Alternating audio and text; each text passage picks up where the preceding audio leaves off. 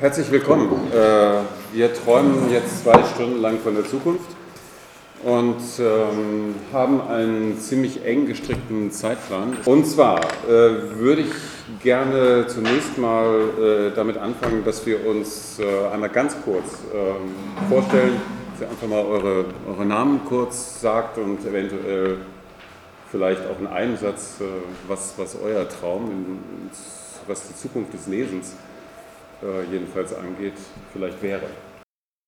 Und meine Vision ist es, dass Litradio irgendwann sehr viel Geld haben wird. Die Vision gefällt mir sehr gut. Ähm, ja, ich bin Guido Graf, das habt ihr wahrscheinlich schon mitbekommen. Äh, ich äh, beschäftige mich mit dem Lesen schon eine ganze Weile. Nicht nur mit dem Lesen, aber ähm, jetzt mal mit dem Kontext, in dem wir uns jetzt tatsächlich äh, bewegen werden in den nächsten zwei Stunden. Was tatsächlich weniger ähm, sein wird, was jetzt auch schon ein paar Mal angesprochen würde, diesen, diesen, diesen Antagonismus zwischen analogen und digitalen Lesen oder sowas. Also das, ähm, diese Diskussion werden wir jetzt hier ähm, mit Sicherheit nicht führen, obwohl wir sie nie ganz ausschließen können. Vielleicht kommen wir ja dahin, äh, Visionen zu entwickeln dafür, äh, wie wir eben genau diesen Antagonismus überwinden können. Ganz kurz zur Arbeitsweise jetzt. Ich werde jetzt kurz ein bisschen was erzählen. Ähm, das geht relativ rasch, zehn Minuten etwa. Äh, Im Anschluss werdet ihr vier Gruppen äh, aufteilen. ihr werdet äh, euch in diesen Gruppen werdet ihr die Aufgabe haben, euch Konzepte zu überlegen für eine kommende Tagung, die nächstes eventuell übernächstes Jahr äh, in Hildesheim stattfinden wird. Dazu sage ich jetzt hier gleich noch, äh, noch mehr. Also Konzepte zu entwickeln, wie äh, bei einer solchen Veranstaltung, die aus Vorträgen, Gesprächen, Workshops, was auch immer, aus Formaten, die ihr euch ausdenken könnt und sollt, ähm, besteht, über was für Fragen, über was für Themen, in, in was für einer Form darüber gesprochen werden kann, wie Lesen aussehen kann, aussehen sollte, darf, muss, etc. Also hm, die äh, Perspektiven kann man ja ganz verschieden eben ausrichten. Das werdet ihr bis 15 Uhr machen und ab 15 Uhr werden diese vier Gruppen nacheinander äh, ihre Konzepte hier vorstellen. Und äh, um Viertel vor vier werden wir dann eine Schlussrunde machen und nach Möglichkeit schon so die Grundzüge eines äh, kommenden Tagungsprogramms ähm, in der Tasche haben. Ähm, dieses ähm, forcierte Brainstorming ähm, erleichtert mir dann die weitere Planung für, für LitFutur 3. Also äh, betrachtet euch als ähm, Think Tank. Also, LitFutur, das Zeichen kennt ihr möglicherweise, das ist ein Anführungszeichen, ähm, was zu einem Signet ähm, von Studierenden ähm, ausgedacht wurde für eine Tagung, die im Mai 2013 äh, in Hildesheim stattgefunden hat äh, zur Zukunft der Literaturvermittlung. Es gab mehrere Schwerpunkte äh, dazu. Zukunft der Literaturvermittlung heißt eben die Auseinandersetzung damit, wie die digitale Transformation das äh, Gespräch über Literatur beeinflusst. Es ging darum, wie zum Beispiel äh, Verlage arbeiten, ähm, wie sie jetzt arbeiten, wie sie etwa mit Lesern kommunizieren. Es ging darum, wie gelesen wird. Es ging um partizipative Formen äh, von, von Buchrezeptionen es ging darum, wie Literatur vermittelt werden kann. Darüber gab es mehrere Gespräche, die äh, geführt wurden. Es wurde über Autorschaft und die Veränderung von Autorschaft gesprochen, ähm, darüber, wie ähm, man erzählt, erzählen kann, wie sich durch die Digitalisierung Formen des Erzählens äh, verändern. Und äh, dazu waren ganz unterschiedliche Leute eingeladen. Äh, Sascha Lobo etwa, den wahrscheinlich relativ viele kennen. Stefan, wie gesagt, äh, war dabei. Es waren Schriftstellerinnen dabei, wie Rabea Edel oder Daniela Seel, die aber auch in ihrer Doppelfunktion als Verlegerin von Cookbooks äh, eben dabei war.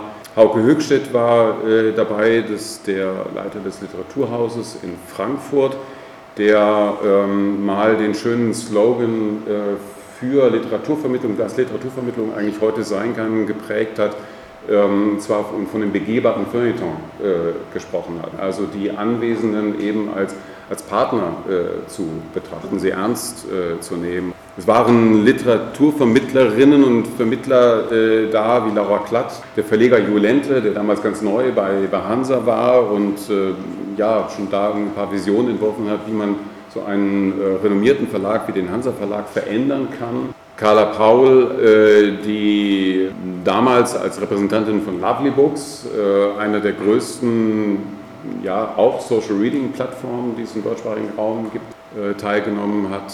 Zweieinhalb Tage ging dieses Programm mit verschiedenen Vorträgen, verschiedenen Formaten, Diskussionen, Performances, inklusive Party ähm, und ähm, hat mehrfach seitdem eigentlich die Frage aufgeworfen, wann gibt es äh, die nächste Veranstaltung dieser Art. Das ist jetzt ein paar Jahre her. Litfutur 2 hat im vergangenen Jahr stattgefunden, nicht als Tagung, sondern als ein Projektsemester, was wir in Hildesheim, das einige von euch, die ja hier in Hildesheim auch äh, studiert haben, werden das kennen. Und dieses Projekt bestand letztes Jahr darin in einem Labor, äh, das sich nochmal versucht hat, genau diese Fragestellungen, die 2013 angedacht waren, eben zu aktualisieren. Dort haben wir äh, zu den Feldern Schreiben, Literaturvermittlung, Social Reading äh, zu ja, sehr abgefahrenen Zukunftsvisionen äh, recherchiert und äh, Texte geschrieben, zum Beispiel eben auch äh, zum Feld des Social Readings, verschiedene Plattformen, äh, die es gibt oder auch gegeben hat, untersucht ähm, und einem ja, Praxistest zum Beispiel eben unterzogen. Und jetzt im, äh, im laufenden äh, Sommersemester 2017 äh, gibt es, äh, mache ich ein Seminar hier in Hildesheim, ähm, das sich eben auch unmittelbar mit der Zukunft des Lesens beschäftigt, wo wir äh, gemeinsam an einem Buch ähm, gelesen haben von äh, Michel Serre, Er findet euch neu, ein, ein schmaler Essay, der im Zukunft Verlag erschienen ist und dafür haben wir eine Plattform, eine Social Reading Plattform benutzt, die heißt äh, Lectory. Eine Gruppe von Menschen liest gemeinsam einen Text, markiert in dem Text, wie man hier sehen kann, Passagen, die Kommentare erscheinen rechts daneben, wie so in einer Marginalienspalte. Man kann auf die Kommentare wieder reagieren. Es ist also ein Gespräch, was quasi direkt ähm, äh, sich auf den Text äh, bezieht. So, weit. Das ist das Programm, was bisher gelaufen ist. Ähm, was in Zukunft laufen wird, äh, werde ich am Ende nochmal, wie das konkret aussehen kann, was so die äußerlichen ähm, Kategorien dafür angeht, äh, nochmal was sagen. Ihr habt jetzt die Aufgabe, ähm, in diesen vier Gruppen euch äh, Fragestellungen, ihr habt eben schon ein paar konkrete, ein paar größere ähm, Visionen angedeutet, äh, Fragestellungen, Formate auszudenken, die bei einer dritten Literaturveranstaltung eben auf die Tagesordnung kommen. 16 habe ich keine Meinung, sonst kann alles ab 16 das finde ich immer schwierig, weil du ziehst die Leute auch damit aus dem mit ran.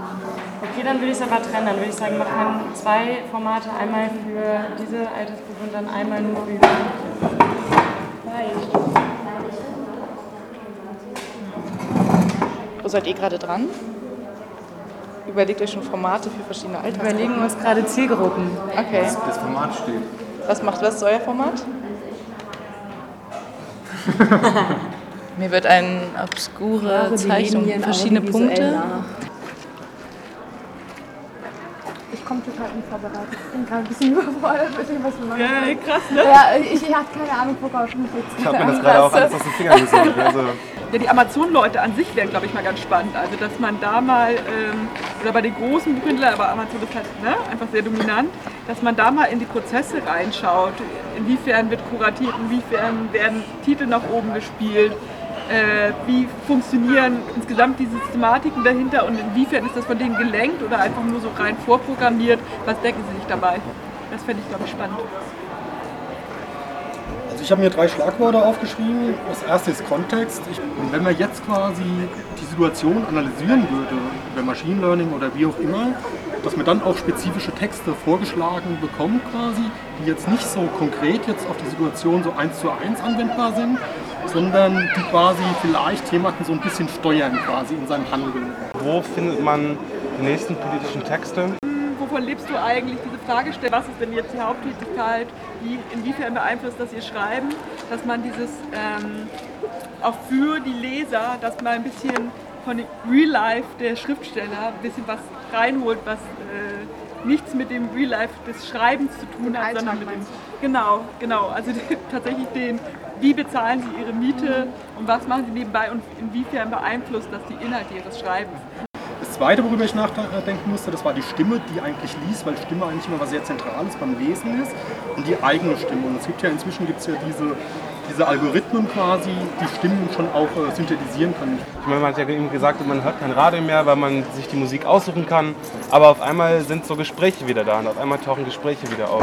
Die Frage, die ich mir stelle, warum wird dieses, dieses Moment des Podcasts noch nicht so benutzt, wie es eigentlich meiner Meinung nach genutzt werden könnte? Also, dass viel mehr Medienportale, ob es jetzt Nachrichtenportale sind oder andere, andere Webseiten, warum die noch nicht so mit Podcasts arbeiten, wie man das eigentlich hätte machen können bisher.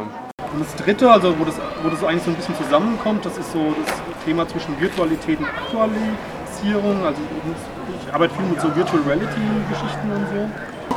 Wo es ja so virtuelle Räume gibt, in denen man sich bewegen kann und wo die eigentliche Textproduktion also drin einen viel zentraleren Ort. Also Ich glaube, wir werden in der Zukunft nicht alle Brillen tragen, die uns die, die, die Welt komplett anders zeigen, aber vielleicht ein Telefon haben, was uns dann sozusagen als was mich an was- Virtual Reality noch so ein bisschen interessiert, ist halt so, dass es für mich von Anfang an also so ein rein künstlerisches Ding halt geframed ist. Irgendwie so.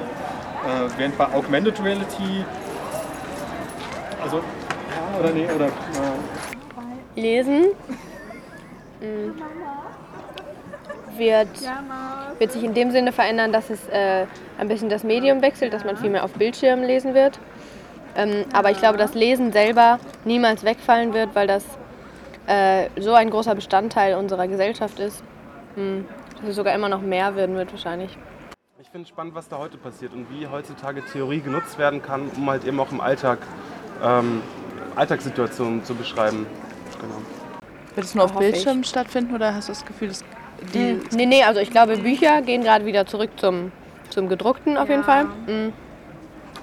Aber ich glaube, dass, dass die heutige, also die neue Generation, das ist so, also ich meine, wir, wir reden ja, wir telefonieren ja nicht mehr, mehr, wir schreiben ja nur noch WhatsApp-Nachrichten und das ist ja so, ein, so eine Übertragung von, von allem, was man sonst gesprochen hat, auf die Schrift, also aufs Lesen. Aber dieses digitale Lesen, was ja heutzutage einen viel größeren Bestandteil des Lesens ausmacht als nur äh, das gedruckte.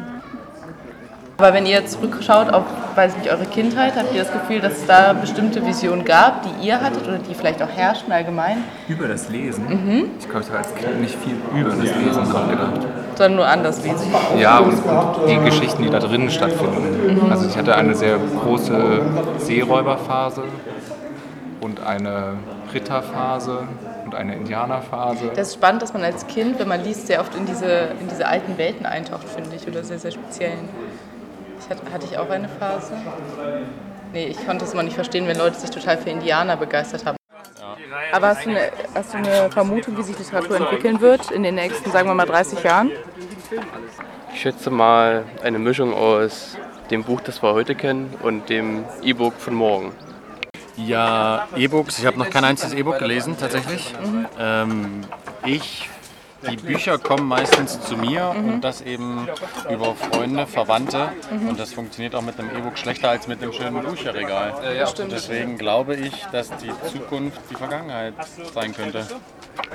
Bei mir, bei mir gab es keine Vergangenheit und auch keine Gegenwart des Lesens, deswegen ähm, sieht es für die Zukunft wahrscheinlich auf jeden Fall gut aus. Also, weil es kann ja nur besser werden. Das ist ein schönes Statement.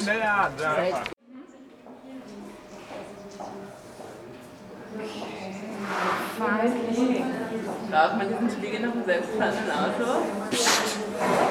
Daran erkennt man es. Und noch daran erkennt man es. Was sind neue Orte fürs Lesen? Autos. Ihr wollt in Autos lesen? In selbstfahrenden Autos. Wow, das klingt futuristisch. Nicht wahr?